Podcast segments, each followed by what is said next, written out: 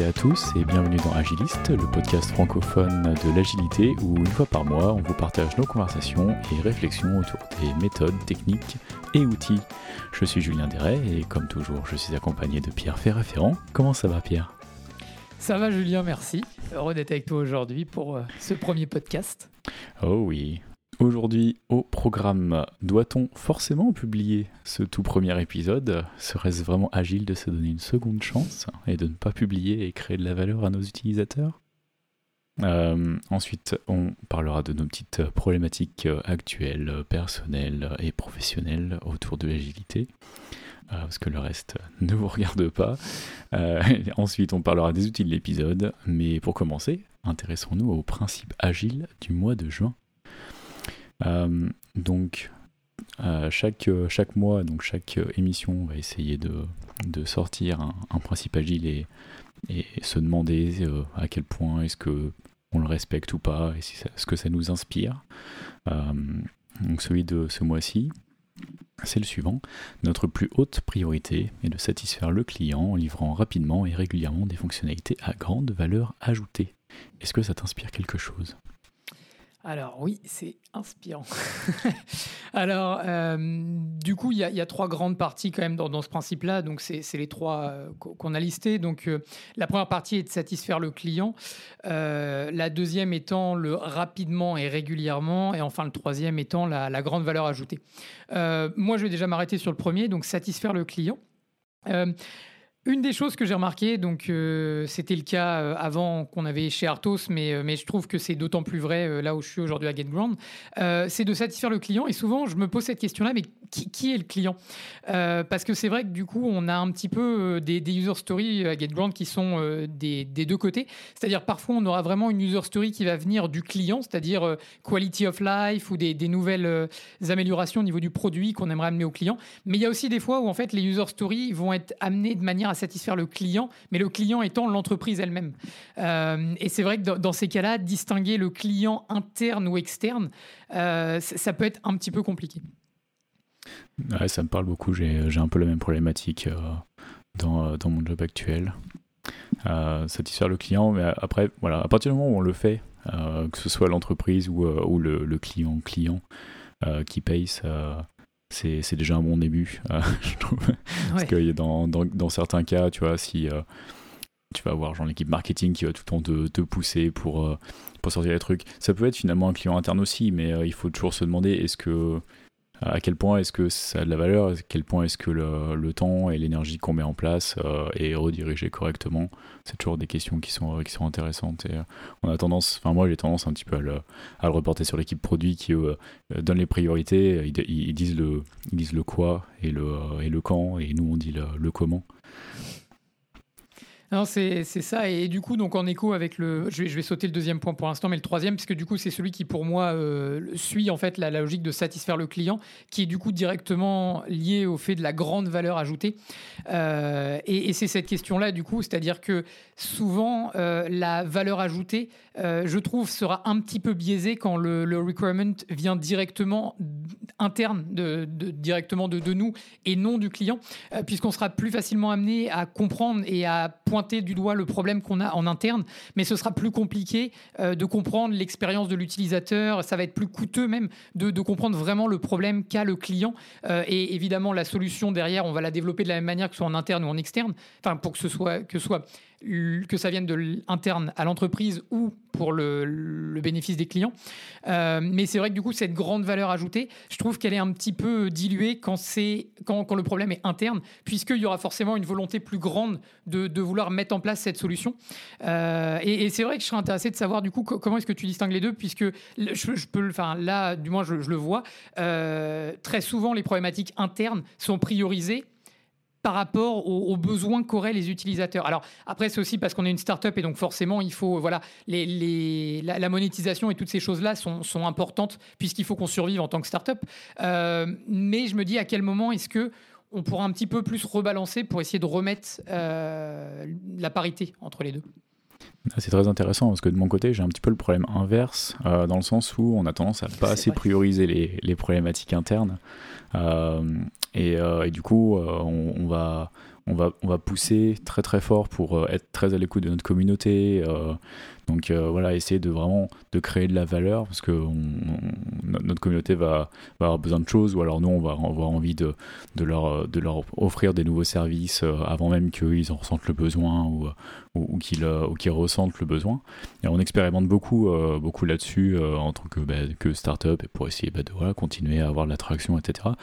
Mais c'est vrai que bah, du coup, à toujours, euh, à toujours un peu courir après, euh, après ça, on, a tendance parfois à laisser un peu euh, de côté nos, problématiques internes et des problématiques qui peuvent pas forcément, qui sont pas forcément des, des, gros problèmes, mais c'est un peu les, les intangibles qu'on a en, Kanban, quoi. C'est que ça finit par créer de la dette technique et au bout d'un moment, il faut, le, il faut le prioriser, il faut le mettre dans la, dans la, dans la loupe, en fait. Et euh, nous, c'est un, un, truc qu'on a peut-être un peu plus de mal à faire. J'ai pas trouvé de, de solution euh, vraiment euh, toute faite. Hein. C'est une problématique que toutes les entreprises ont hein, hein, dans, une certaine mesure. Mais, mais le fait d'aller sur des pratiques un peu plus Kanban, avec, avec des intangibles et avec un, une classe of service qui est spéciale pour ça, ça va être. C'est un peu mon objectif. mais bon, à, voir, à voir parce que ça demande beaucoup de, beaucoup de choses avant de pouvoir être mis en place.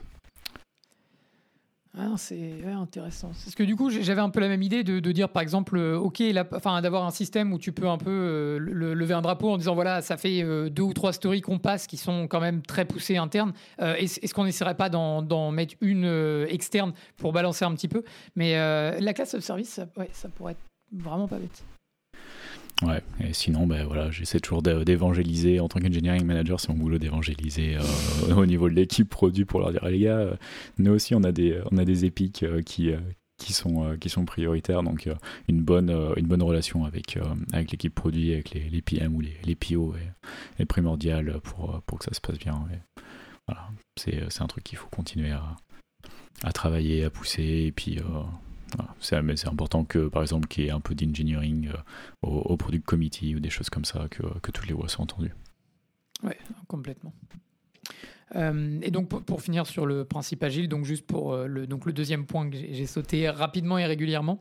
Euh, du coup, au niveau de la, de la cadence, donc alors nous on est sur une cadence Scrum avec des sprints de deux semaines, mais du coup je vois qu'il y a une tendance qui est de plus en plus et qui est, je dirais en fait un bon signe. mais enfin en soi pour Scrum c'est pas bon, mais du point de vue de l'organisation qui, qui, mature, des, des process qui sont de plus en plus solides, on a de plus en plus de, le besoin d'avoir des livraisons à mid sprint ou du moins d'avoir en fait des, petits euh, enhancements qu'on va rajouter, des petites améliorations, euh, mais qui du coup, comme on n'a pas en fait de, process, puisque Scrum parle d'avoir un, increment qui doit être livré du coup, enfin qu'on peut potentiellement livrer à la fin du sprint, euh, et du coup pour ces petits enhancements en fait, on les traite un petit peu comme des hotfix, et, et c'est un petit peu le problème, et c'est pour ça que j'ai évidemment un, un, biais par rapport à Kanban, puisque je préfère Kanban à ce niveau-là de pouvoir en fait livrer le plus tôt possible dès qu'une feature est est complète.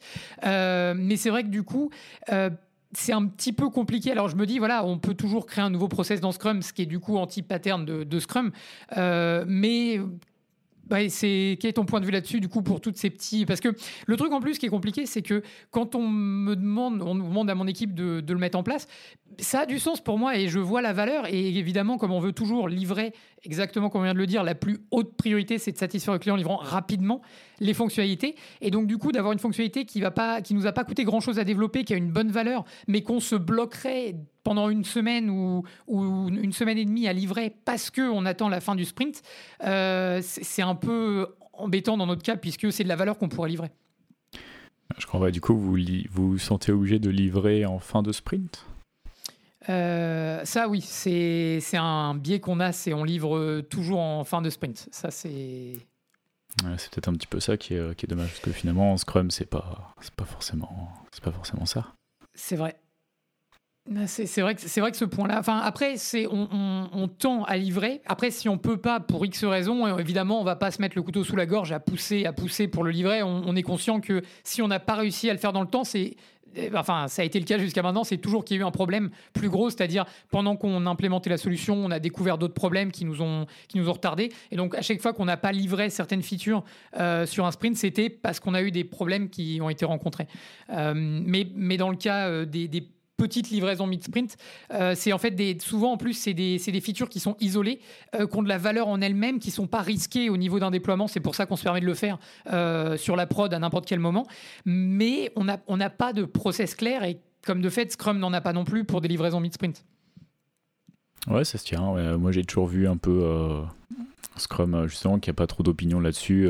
si, j'ai toujours vu ça comme ah, tu, tu, tu, tu pousses tu pousses en prod euh, dès que tu peux et, euh, c'est tout quoi. Donc euh, vraiment essayer d'être d'être continuous delivery au maximum et le plus le plus tu livres et le, le moins tu as peur de livrer et du coup le plus et le plus tu livres et aussi le plus vite tu as une feedback loop avec ton utilisateur quoi. Donc au lieu de voir un problème pendant le sprint review ou, après et de voir ou genre pendant le sprint d'après euh, et, devoir ensuite réintégrer une nouvelle user story pour fixer ça pendant le sprint. Si tu as, si as réussi à, pousser euh, en prod euh, rapidement au bout d'une semaine, que tu as une feedback loop, tu as peut-être une chance de rattraper le coup.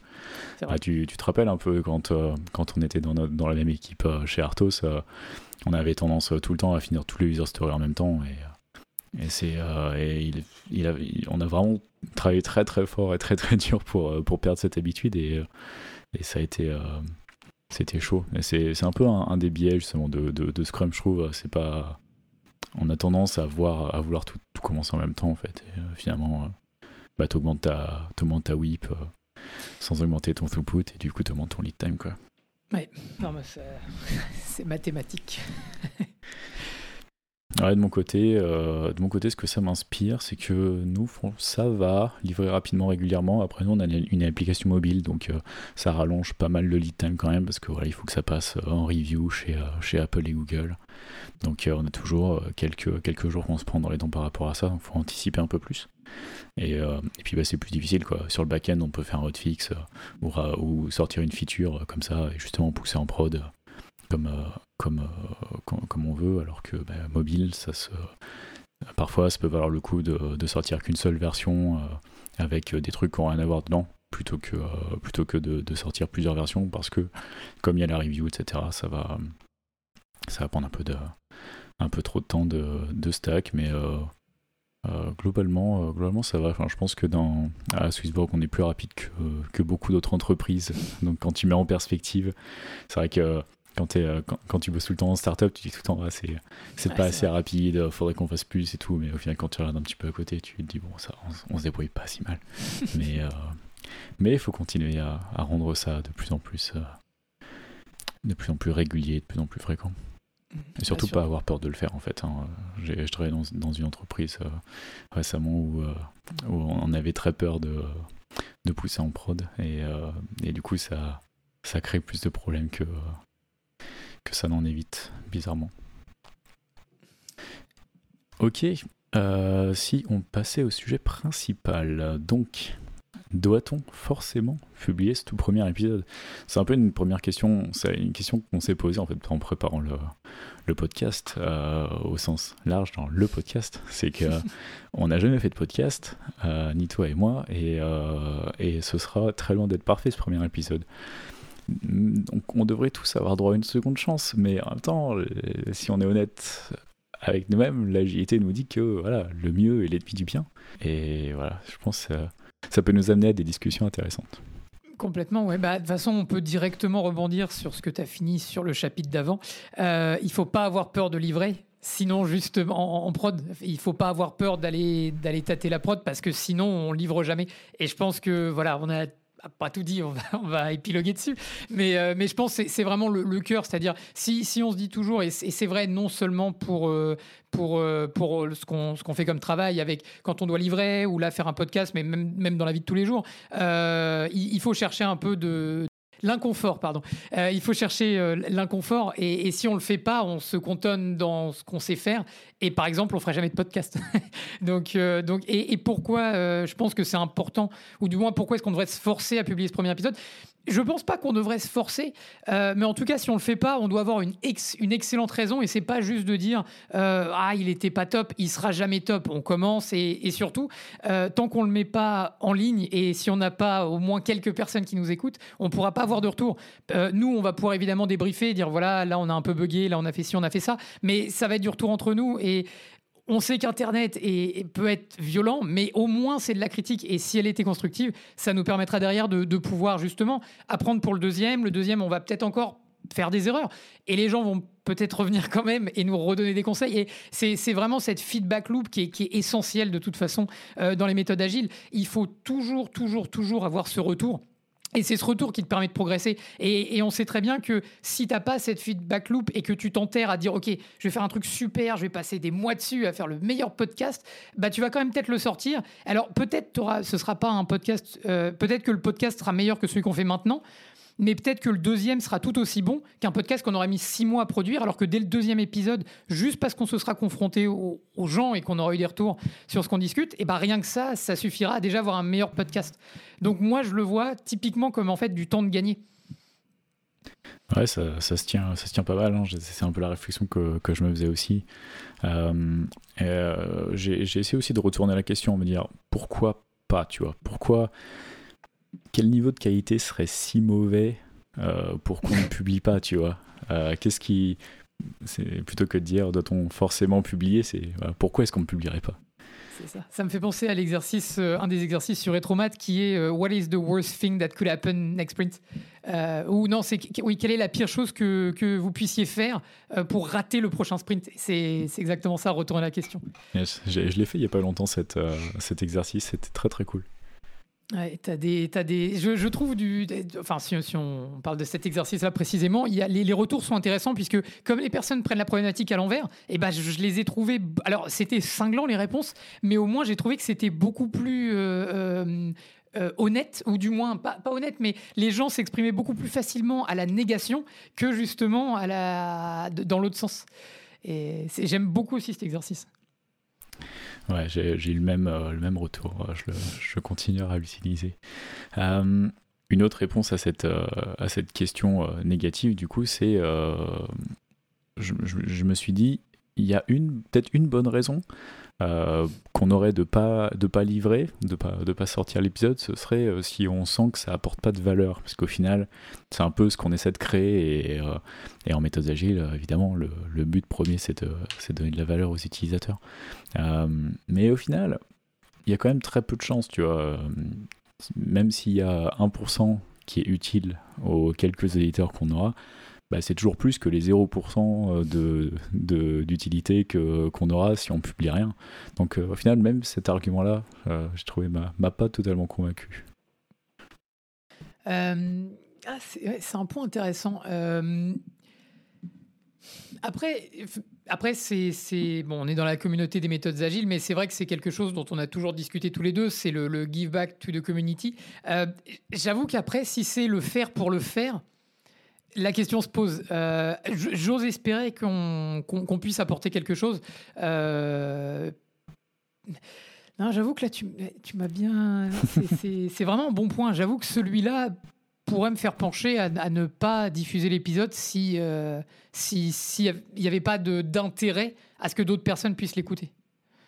Ouais, encore une fois, pour, pour savoir s'il y a de l'intérêt ou pas, il va bien falloir que quelqu'un l'écoute et nous le dise. quoi.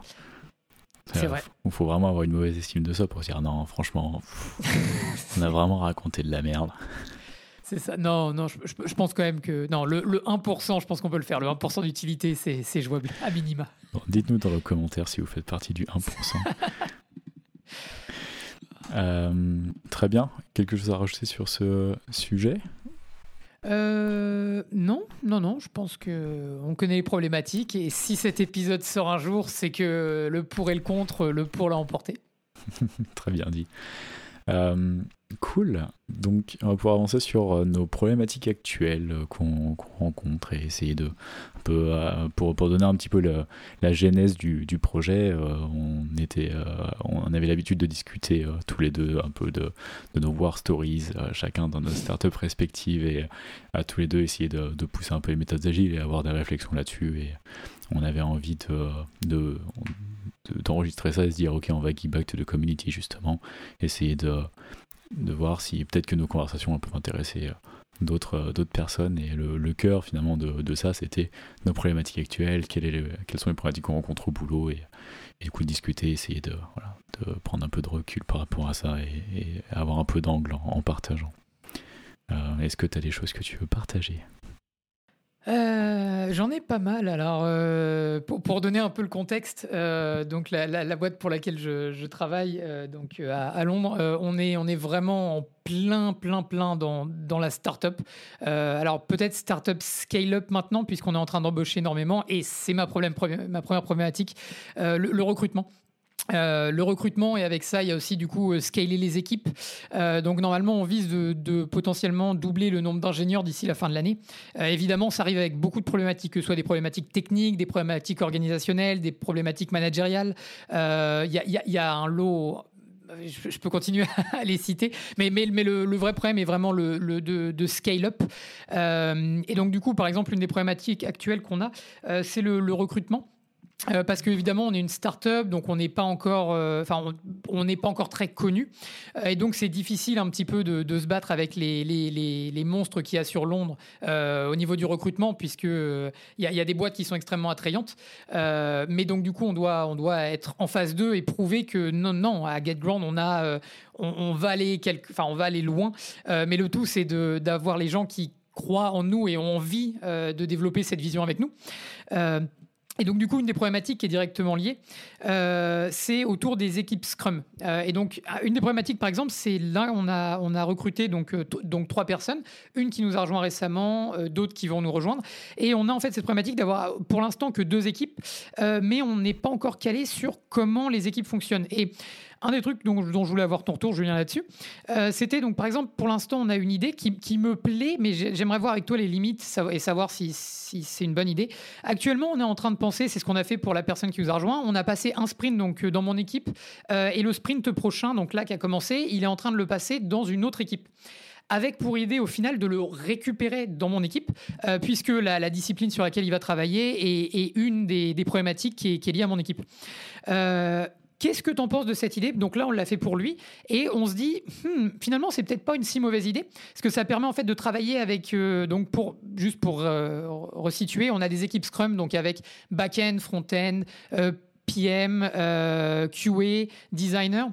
Donc on a vraiment une, on a vraiment tous les skills, mais par contre c'est vrai que du coup on ne on communique peu avec l'autre équipe euh, au jour le jour. Et donc, du coup, on trouvait que c'était une bonne manière de pouvoir introduire les personnes dans les équipes. Et on s'est dit que la meilleure manière, en fait, de, que les gens se parlent entre eux, c'était vraiment de les faire travailler ensemble. D'où cette idée d'avoir, donc du coup, n'importe quel ingénieur qui vient, de l'avoir dans une équipe et potentiellement de passer dans une autre équipe avant de décider dans quelle équipe il doit, il doit atterrir. Qu'est-ce que qu'est-ce que t'en penses? Je trouve l'idée, euh, je trouve l'idée pas inintéressante euh, à court terme en tout cas euh, pour pour essayer de de jauger un peu puis pouvoir faire faire un peu le tour de, de l'entreprise au, nouveau quoi. Ça a beaucoup de sens. pourquoi pas Je vois pas de je vois pas de problème. Ce qui, là où ça deviendrait problématique, c'est si si, si on a des gens qui sont un petit peu trop plus trop fluides comme ça à devoir jumper d'une équipe à l'autre trop régulièrement. Là, je faudra un peu plus me convaincre euh, pour euh, de, de, faire ça. Je pense que, euh, enfin pour moi, l'équipe c'est un peu, c'est un peu, c'est un peu sacré, tu vois. Ça met beaucoup de temps avant de, de, trouver un équilibre, une bonne balance dans une équipe. chaque, chaque ajout, chaque retrait doit, doit vraiment être pris avec, avec des pincettes. Donc avoir des équipes trop fluides, même si c'est des gens qui sont de la même entreprise, ça peut, ça peut casser un peu cette équipe. J'aurais peut-être un peu peur de ça. Et euh, après, j'allais dire, pour certaines personnes, peut-être que ça va, mais après, euh, bah, si tu le fais pour certaines personnes, bah, tu peux pas t'empêcher de. ou de, tu peux pas vraiment ne pas le faire pour tout le monde et ne pas autoriser tout le monde à le faire et ça commence à ouvrir plein de, plein de portes. Je te donne un peu plus frileux par rapport à ça, mais, euh, mais j'aimerais bien avoir du feedback justement là-dessus. Bah, je t'en donnerai un dès qu'on aura euh, fait quelques expériments. Mais euh, non, l'idée c'est vraiment du coup de le faire uniquement pour les, personnes qui nous rejoignent et, et pas euh, c'est pas quelque chose qu'on vise à faire régulièrement sur les développeurs, enfin sur tous les les ingénieurs qui sont depuis longtemps avec nous. Donc. Ah, ça a beaucoup de sens. Euh, moi aussi, euh, moi aussi, c'est mes équipes qui me, qui me donnent du fil à retordre. Euh, moi, c'est plus au niveau de la répartition des équipes, plutôt du coup au niveau, niveau ingénierie complètement.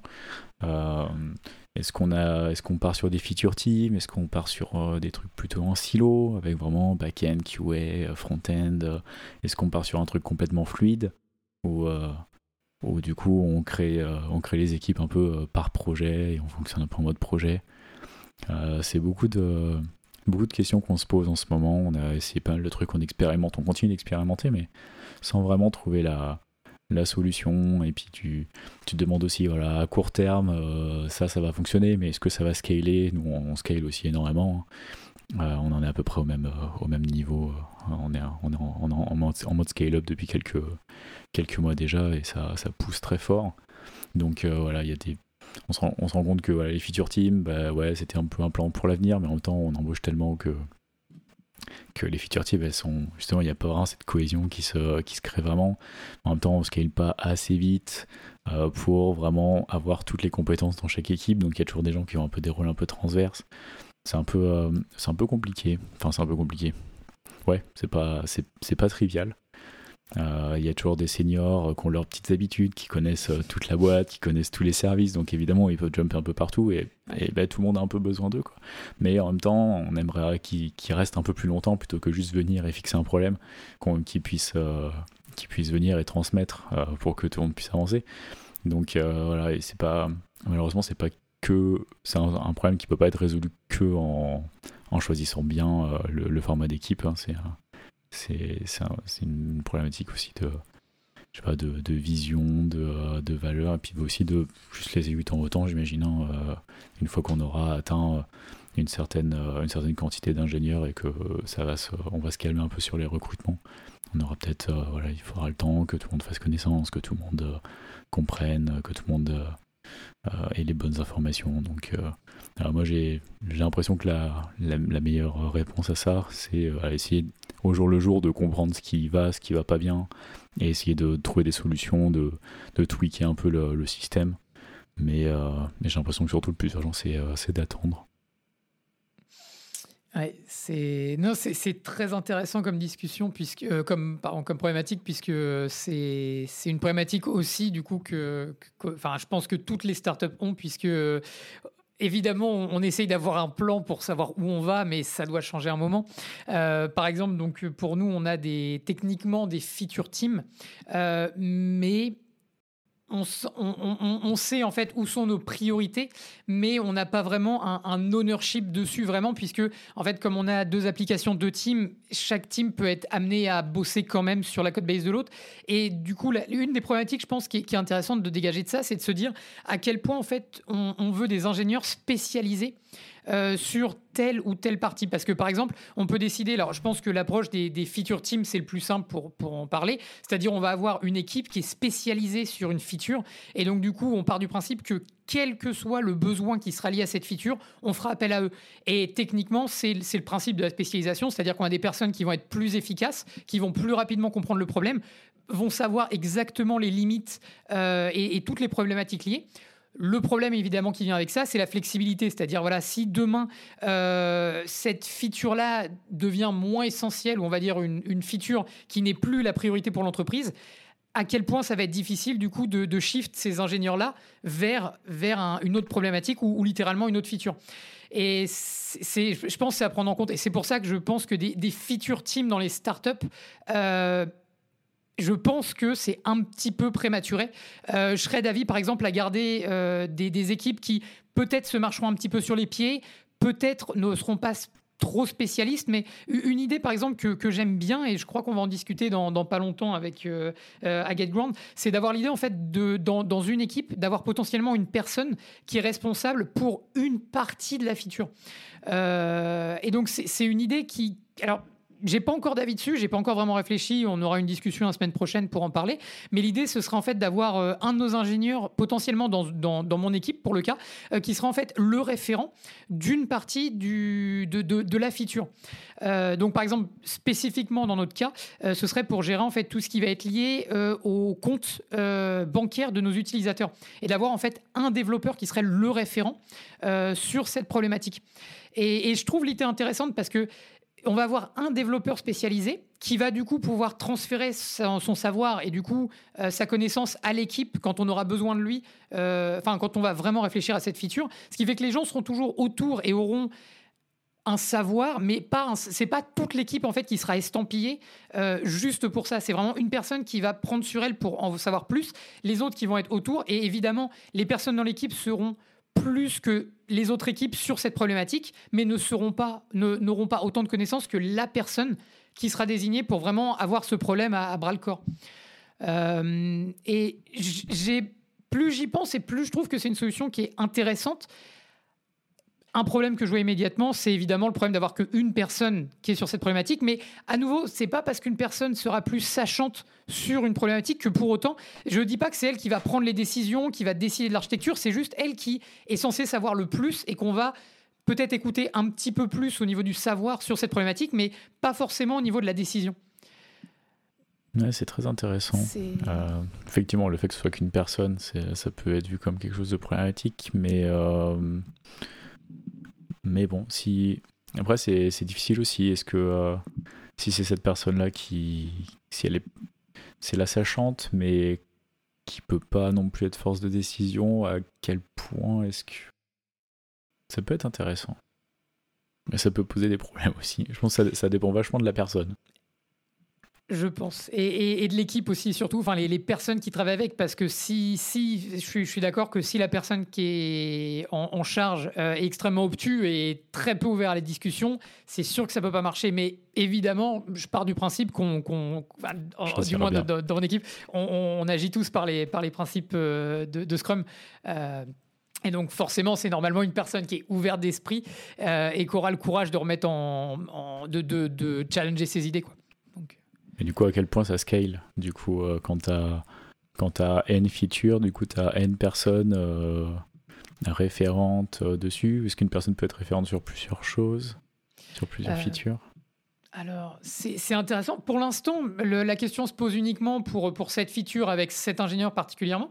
donc, pour l'instant, je dirais, je vois pas problème à cette approche pour et pour l'instant aussi vraiment dans notre contexte pour pour recibler euh, les, features qu'on a qui sont vraiment euh, on va dire plus importantes que les autres euh, on n'en a pas des millions on en a peut-être je dirais trois ou quatre donc c'est c'est pas un problème pour l'instant puisqu'on a largement assez pour dire un ingénieur est responsable d'une feature à la fois enfin ou du moins est le sachant pour cette feature euh, mais c'est vrai qu'en scalant, ouais, ça, ça, pourrait être un problème si jamais il y avait trop de features.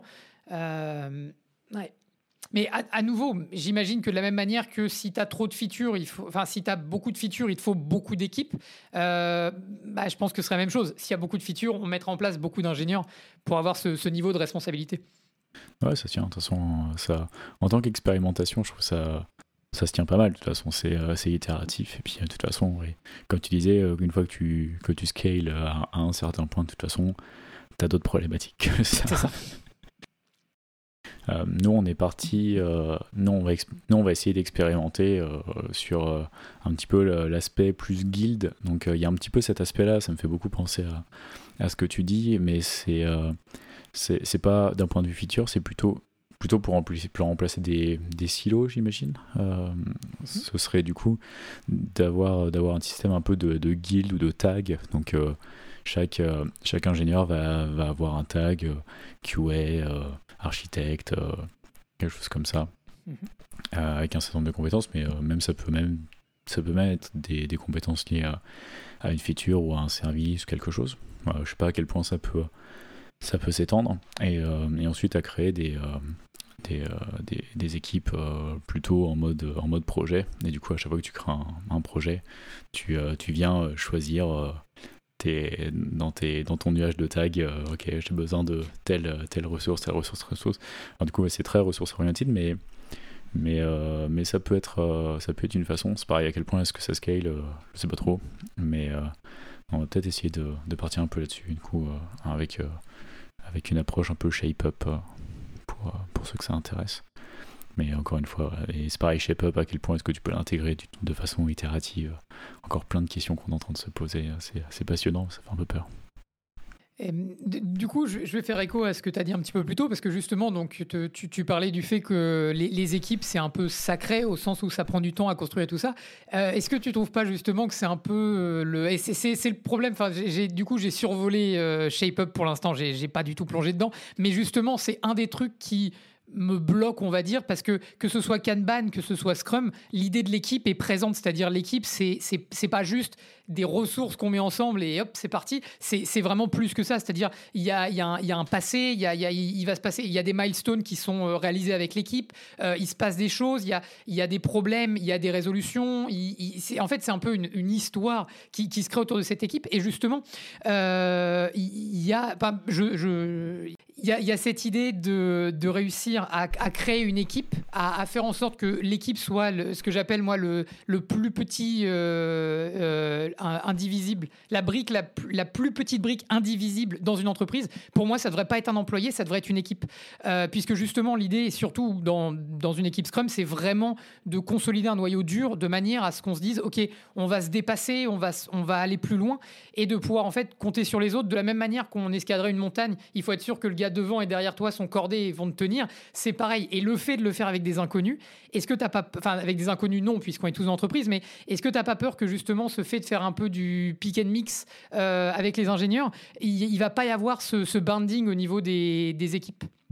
C'est un gros challenge et c'est, euh, un peu mon, mon plus gros. Euh ma plus grosse peur euh, par rapport à ça. Euh, ensuite, ce que je me dis, mais ça, ça reste une supposition pour moi tant qu'on l'a pas mis en, application, c'est que de toute façon, euh, ce, ce pick and mix, il est, il est assez théorique au final, parce que dans la pratique, je pense que à chaque fois qu'on aura une, une épique qui est liée à je sais pas, ajouter, lister un nouveau token dans, notre application, et ben ce sera toujours euh, les, les, mêmes personnes de l'équipe mobile euh, qui, qui, sont, qui ont l'habitude de faire ça, qui seront choisis dans cette équipe. Ce sera toujours les mêmes développeurs back-end qui travaillent plutôt sur la partie assets qui sont, qui sont liés à ça. Donc je pense que je pense que de toute façon les épiques restent, peuvent, peuvent se catégoriser en un nombre relativement limité quand même de, de, de problèmes ou de features ou de, de, euh, de scope ou euh,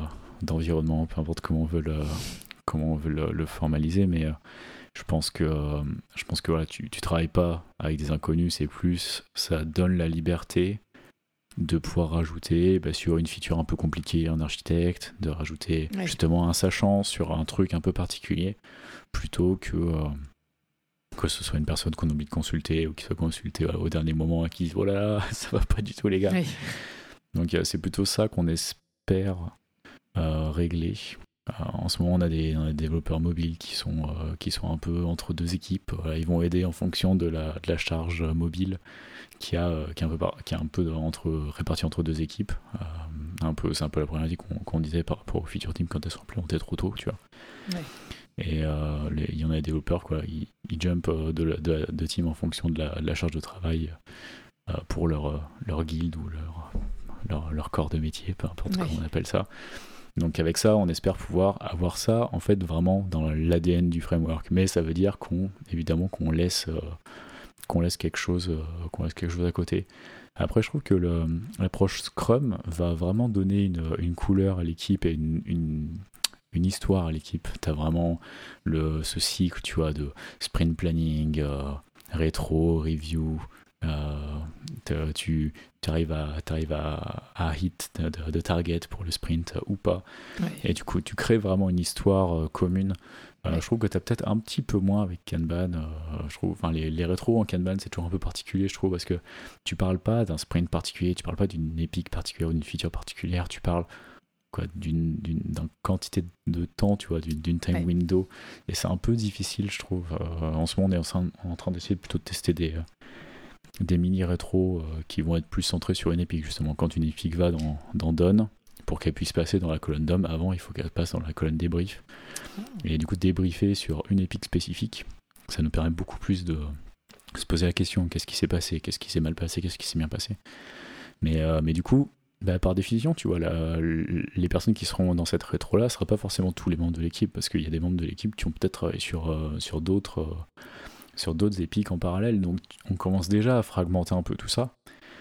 Mais voilà, après je pense que ouais, t'as as une sorte de noyau dur qui se crée quand même euh, un peu un peu informellement. Euh. Donc je pense que j'espère bah, que dans la pratique, on n'aura pas trop ce problème-là. Mais après, ouais, c'est clair que comme, comme on a pu le faire ensemble en Scrum quand on était, quand on était à Arthos, mais tu vois, ça me rappelle que Arthos, on a créé des feature teams hyper rapidement et les, notre, Scrum team, elle, elle était super cool. Sauf que ben, au bout d'un moment, quand quand il n'y a plus besoin de, de, travail sur le front-end et qu'il n'y avait que du travail sur le back-end, on s'est retrouvé finalement à, l'équipe, à avoir l'équipe qui, qui, était, qui, était, qui était coupée, mais on continuait quand même à travailler ensemble. On avait des sprint goals front-end et sprint goals back-end, et finalement on est revenu à du, à du silo. Quoi. Ah non, c'est vrai que.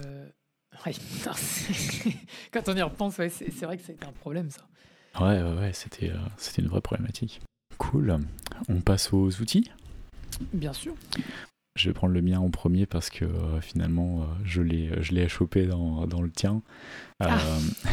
c'est, c'est du coup une, une rétro que j'ai essayé la semaine dernière avec mon équipe, qui était assez cool. On a eu un, un sprint, on fait pas vraiment des sprints, mais voilà, on a eu quelques, un mois un peu un peu compliqué avec des rebondissements et voilà c'était il a fallu être endurant on va le mettre comme ça mais ça s'est bien passé à la fin il n'y a pas de problème on a livré et tout c'était cool et on est très content de ce qu'on a livré.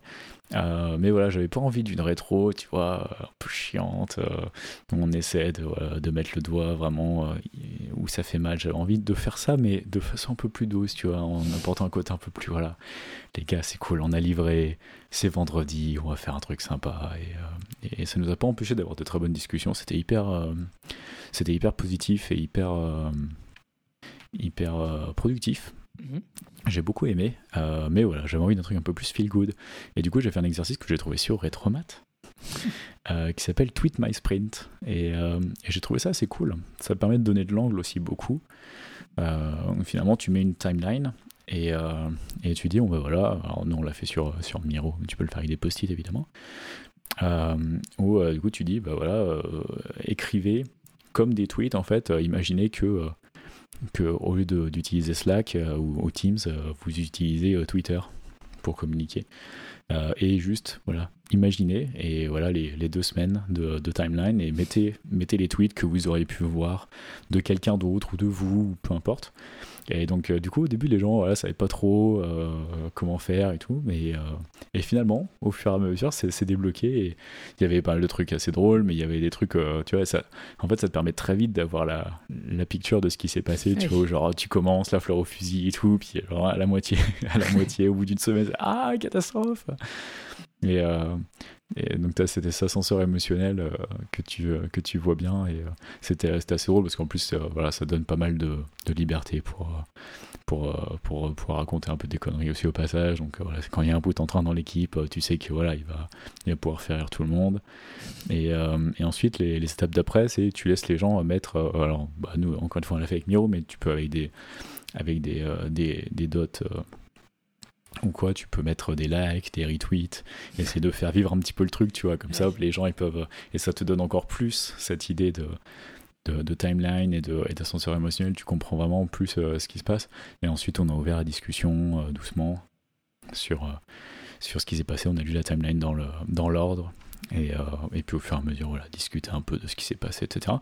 Et au final, on a, on a retiré bah, pas mal de trucs, quoi mais, euh, mais dans un esprit, voilà, sans, sans s'auto-flageller, sans. Euh, voilà, ça, ça s'est euh, hyper bien passé. J'ai beaucoup aimé. Je voulais, je voulais le partager. Je t'encourage à, à l'essayer quand, quand tu as eu un sprint un peu, un peu hardcore. tu, non, tu me l'as bien vendu. Même sans être hardcore, je pense que l'exercice est, intéressant de base. ça va avoir nécessaire. Mais non, je l'essaierai volontiers. Et en plus, connaissant mon équipe, euh, ça va être euh, un bon moment à passer avec eux. Euh, alors du coup, tu as fait un petit peu un, préambule, mais donc du coup, cet exercice-là, et c'est l'outil que je voulais partager aujourd'hui. Alors, c'est un peu bateau, j'imagine que, ou je, pense que la plupart des gens qui nous écouteront le connaissent déjà, mais si c'est pas le cas, donc c'est Retromat, Retromat .org euh, pour être précis. Euh, et donc cet outil-là en fait permet euh, donc quand vous arrivez dessus en fait il va y avoir automatiquement au hasard euh, cinq exercices qui vont être choisis. Et en fait, vous avez les, cinq étapes euh, directement du, plan d'une rétro. Donc, set the stage, get the data, generate insights, decide what to do and close the retrospective. Et donc, du coup, c'est cinq étapes avec des, des, des, exercices. Vous pouvez aussi, donc, du coup, il y a des petites flèches à gauche, à droite. Si jamais l'exercice, vous sentez qu'il n'est pas forcément adapté, donc, soit au type de rétro que vous voulez avoir, ou si vous trouvez que l'exercice est un petit peu trop drôle et vous pensez que ça va être une rétro qui va être un petit peu plus euh, euh, sérieuse ou du moins euh, va y avoir des sujets un petit peu fâcheux abordés et vous pensez pas que les gens vont forcément se prêter au, jeu de cet exercice-là, du coup prenez-en un qui est plus, plus simple ou du moins plus factuel. évidemment l'inverse dans le cas où c'est une rétro, un sprint qui s'est très bien passé. Et ce qui est intéressant, donc il y a aussi des photos, c'est très bien expliqué sur comment, comment les mettre en place. Et, euh, je trouve que c'est un excellent outil. Euh, j'ai eu un collègue à moi, donc euh, Team Lead, qui, a, qui, donc, qui commençait à faire ses rétros. donc il les a fait pendant un moment, mais en fait il réutilisait toujours le, même, le même template. Et, donc ces, ingénieurs commençaient un peu à se plaindre en disant bah, la rétro, on se fait un peu chier. Enfin, c'est toujours le même exercice. Les gens participaient plus autant qu'avant. Les rétros duraient d'ailleurs de moins en moins longtemps. Et du coup, on a une discussion. Je lui dis, bah voilà, c'est comme ça, comme ça, comme ça que je prépare mes rétros. Et j'utilise Retromat. Et là, il m'a dit, mais c'est, génial. Donc, euh, et du coup, maintenant, il l'utilise à chaque fois. Euh, il, on discute des exercices tous les deux. Il me dit, ouais, celui-là, tu as déjà testé? Je dis, bah ouais, il est, il est pas mal et tout. Et c'est, franchement, c'est une mine d'or. Euh, surtout pour quelqu'un qui n'aurait pas la chance d'avoir quelqu'un qui puisse le coacher ou, ou, l'aider sur comment structurer une bonne rétro. Ces exercices-là sont, enfin, c'est vraiment une mine d'or. Et je ne pouvais pas penser à un autre outil que celui-là pour le, le premier podcast podcast. il est incroyable. En plus, il te, comme il y a la structure, en fait, il te pousse aussi un peu à, suivre cette structure euh, euh, fondamentale. Tu as des rétros que, que finalement, j'ai pas vu appliquer partout. Quoi. Enfin, j'ai fait, fait des boîtes où bah, il y a euh, de stop, less, keep, more start, tu vois, ou, juste en trois colonnes, tu vois, genre juste, ou juste deux colonnes, tu vois, genre good, bad, et, et ils font ça pendant deux heures toutes les deux semaines. Quel enfer, quoi. Et du coup, il n'y a rien qui sort. Et puis en plus, il n'y a pas d'action à la fin. Enfin, tu vois, il y a plein de façons de faire, de, très mal faire ça, ça rétro. Et euh, je trouve que ouais, ça te, au moins, ça te permet de te fixer un petit, euh, un petit, euh, un petit cap et puis voilà, de ne pas oublier les étapes. toutes les étapes ne sont pas forcément essentielles. Ça dépend du temps que, que tu veux mettre dedans. mais je trouve Retromat, même si tu fais pas du Scrum, ce qui est, ce qui est mon cas, on a un peu moins de temps pour les rétros en plus. Et donc, on, moi, je zappe un peu je zappe un peu cette de stage. Euh, mais, euh, et, pour, euh, pour, pour fermer la rétro, je demande toujours un roti, un return on time invested.